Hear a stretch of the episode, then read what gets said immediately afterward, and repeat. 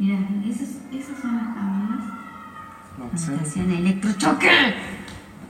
Hola a todos, ¿cómo están? Sean bienvenidos una vez más a mi canal. Mi nombre es Magnum Mephisto y el día de la fecha les cuento que me estaba por ir a dormir, pero un montón de gente me empezó a mencionar en Twitter. Entonces dije, ¿qué es lo que está pasando acá? Y cuando fui a revisar las notificaciones me encontré con un hilo de Twitter que es bastante, bastante interesante. En este canal le hemos dado lugar a varios, varios hilos de Twitter con historias extrañas, con crímenes sin resolver, eh, con bastantes casos policiales que estaban, que estaban muy buenos. Y realmente me parece que este es un caso eh, que llama muchísimo la atención. Primero que nada porque tiene que ver con la exploración urbana, que es algo que ustedes sabrán se hace mucho en este canal. Eh, por si no sabían, tenemos eh, más de 30 videos de exploraciones urbanas en diferentes puntos de Argentina. Y este, este lugar en particular es uno de que lo teníamos pendiente. Sinceramente está en nuestra lista de lugares que queremos ir a explorar sí o sí. Y todavía no, no tuvimos la oportunidad, pero bueno, me parece que esta es una, una muy buena excusa como para ir a recorrer este lugar. La cuestión es la siguiente. Les voy a mostrar. Esta chica que tiene un usuario de Twitter que es So Mirabile, que se llama Sofía, nos cuenta una historia. Esto fue subido el 9 de agosto de 2018 y nos cuenta lo siguiente. Dice, el fin de fuimos con mi novio al hospital psiquiátrico abandonado en Santa María de Punilla. Estuvimos solos desde que nos bajamos hasta que nos fuimos. Hoy, viendo un video que filmé ahí dentro, se escuchan gritos en una de las piezas. Estoy helada, chau mundo. Y ahora vamos a escuchar estos gritos eh, porque acto seguido, luego de este tweet, sube otro tweet en donde eh, nos muestra un video que ella grabó en este lugar junto con el novio. Y lo que dice es que cuando estaban ahí en, ese, lugar, en, en el momento no escucharon nada, pero parece ser que luego de salir del lugar y ponerse a revisar el video, sí encontraron algo bastante, bastante sospechoso. Me pongo los auriculares porque sino eh, va a duplicarse el audio. ¿Qué es lo que sucedió acá?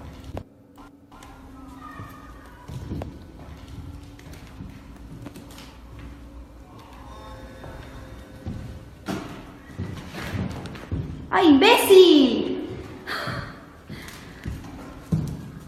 Mira, esas, esas son las cámaras. No, estación electrochoque. Vamos por la escalera.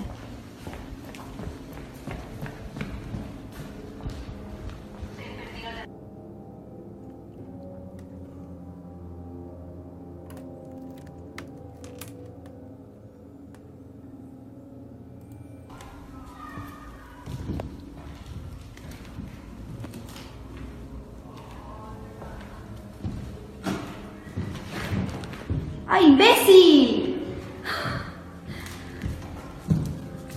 Mira, esas, esas son las cámaras. No, estación electrochoque. Vení, vamos por la escalera.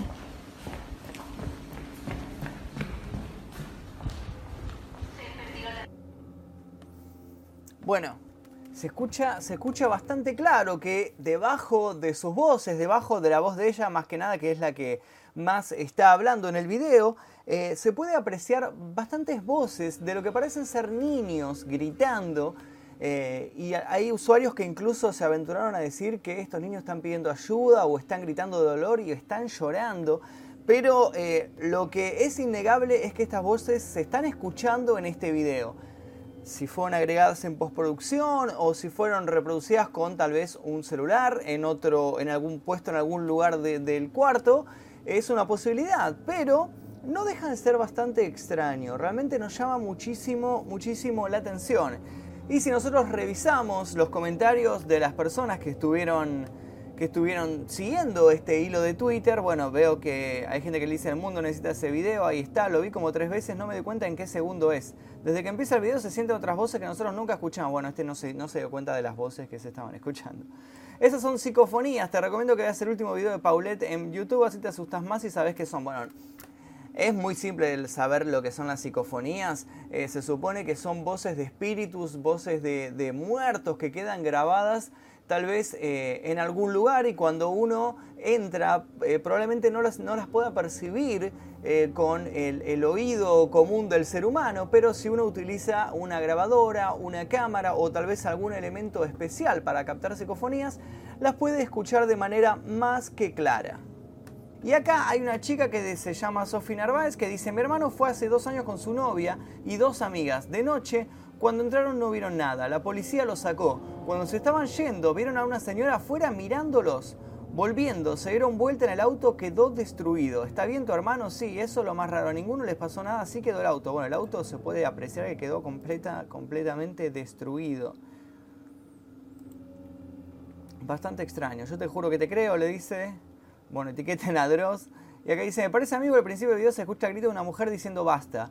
El video es un poco más largo, lo corté donde se empieza a escuchar otras voces que no eran nuestras. Lo vi mil veces y no encuentro explicación de por qué en ese momento no escuchamos nada. Había banda de silencio. O sea, claro, ellos lo que está diciendo que entró con su novio al lugar, no se escuchaba nada más que las voces de ellos, pero al revisar, al revisar el video sí aparecieron estas voces.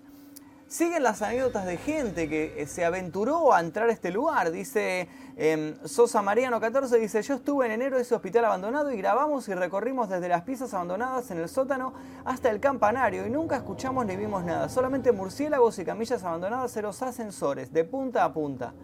Yo tampoco vi nada más que palomas, no vi ni gente conociendo el lugar, solamente las voces en el video, dice eh, So Mirabile, que fue la chica que subió el video. Cuando fuéramos ocho, nosotros había dos parejas más viendo y cada uno recorría piezas distintas. Y si había algo interesante íbamos todos, pero así mismo es muy raro las cosas que hay en cada una de las piezas. Me imagino que de noche debe ser algo completamente distinto. La bocha es ir de noche. Yo fui muchísimas veces y lo recorrí entero hasta bajando al sótano. Una experiencia nada linda. Mis abuelos trabajaron en ese lugar cuando funcionaba y me contaron historias horribles sobre la gente que se atendía en ese lugar. El lugar antes atendía a las personas con tuberculosis a principios de 1900 y gente de todo el país venía a la zona. La mayoría de ellos fueron abandonados y nunca más se supo de muchas de las familias. Con el tiempo se empezaron a tratar a personas enfermas de salud mental. Mis abuelos comenzaron a trabajar en el turno noche, muchas veces no había luz y mi abuela trabajaba en pabellones de 70 mujeres y mi abuelo el de hombres que estaba en los pisos de arriba. Y pasando el tiempo el lugar se empezó a llenar de gente y se llegaron a hospedar a más de 800 pacientes y se les complicaba mucho también porque sabía estar solos durante esos turnos y nunca me contaron cómo estaban divididos los pacientes con distintos trastornos. Lo que llamaban los agudos eran personas drogadictas, violadores y mi abuelo le tocaba muchas veces atenderlos a ellos y muchas veces intentaron pegarle. Lo mordían o le pegaban patadas. A ellos no se les dejaba salir mucho afuera, pero los pacientes que les tocaban en sus respectivos pabellones sí salían irregularmente y deambulaban la zona tranquilamente. Había grupos de mujeres que siempre jugaban a ser empleadas o secretarias de mi abuela. Normalmente las dejaba libres pero adentro del edificio y me cuenta siempre la historia de cuando se escondieron ese grupo de mujeres para asustarla con los cortes de luz que había. Una vez se le falleció una paciente llamada María del Carmen porque le gustaba comer cualquier tipo de cosas. Todo encontraba, la encontraba siempre comiendo de los tachos de basura, al baño, cuando salía afuera le gustaba comer pasto, tal cual como los caballos. Y después al tiempo la encontraron muerta atragantada por un bollo de pan. Alto quilombo fue eso. Bueno, mucha gente que se pone a contar anécdotas de este lugar, ¿no? Se puede entrar, dice una, una, usuaria. Va, la pregunta sería si se puede ir cuando sea. Siempre quise ir. Fui el fin de pasado y lo estaban cercando, pero por ahora sí podés ir y pasar sin ningún problema. Trata de no entrar cuando esté la poli estacionada en la entrada. Hace como dos años fui con unos amigos. Estuvimos toda la tarde. Cuando nos íbamos escuchó que se abrió una canilla. Entramos para ver eh, si, era la canilla que estaba abierta, obviamente la cerramos. Y al salir otra vez se abrió otra canilla. Bueno. la cuestión es que mucha gente se puso a contar anécdotas del lugar en sí. Muchos empezaron a, contar qué es lo que vivieron adentro de este hospital. Esta, esta chica pone una foto también en la que supuestamente se ve una sombra acá en este lugar. El hospital, por lo que veo, se parece muchísimo en estructura al Hospital Tornú. No sé si habrán visto la exploración en este canal, lo subimos hace dos años. El Hospital de Tuberculosos, por lo cual me llama muchísima atención. Probablemente hayan sido una tanda de hospitales que se construyeron todos en la misma época para tratar el mismo tipo de enfermedad. Por eso tienen todos la misma estructura. Este, esta foto, por ejemplo, que estoy viendo acá, es muy, muy, muy parecido a la entrada del Hospital Tornú que queda en Buenos Aires, en Chacarita. Y si uno se pone a investigar un poco sobre este lugar, nos encontramos con una nota que dice los oscuros secretos del Hospital Santa María. En la actualidad solo se utiliza apenas una parte del gigantesco predio y el resto del terreno se volvió un refugio de violadores, delincuentes y vendedores de drogas. Vecinos reclaman que cierren el hospital. El Hospital Colonia Santa María de Punilla se erige silencioso y deslucido en el medio del verde paisaje de las sierras.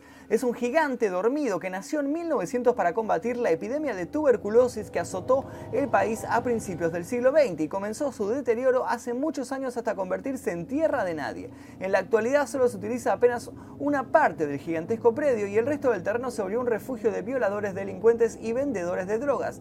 Los vecinos reclaman al municipio que se cierre el neuropsiquiátrico. Todo el complejo se encuentra como congelado en el tiempo, sumergido en el olvido.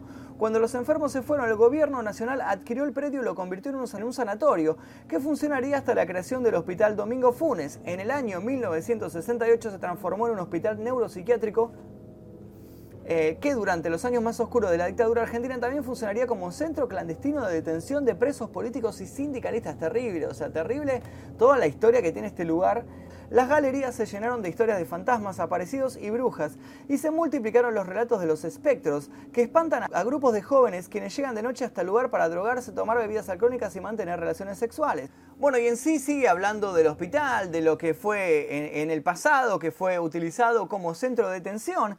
Y acá yo estuve revisando en este grupo de exploradores, que es donde siempre consulto a la hora de ir a revisar un lugar, y tengo fotos de varias gente que se adentró al Hospital Santa María de Punilla.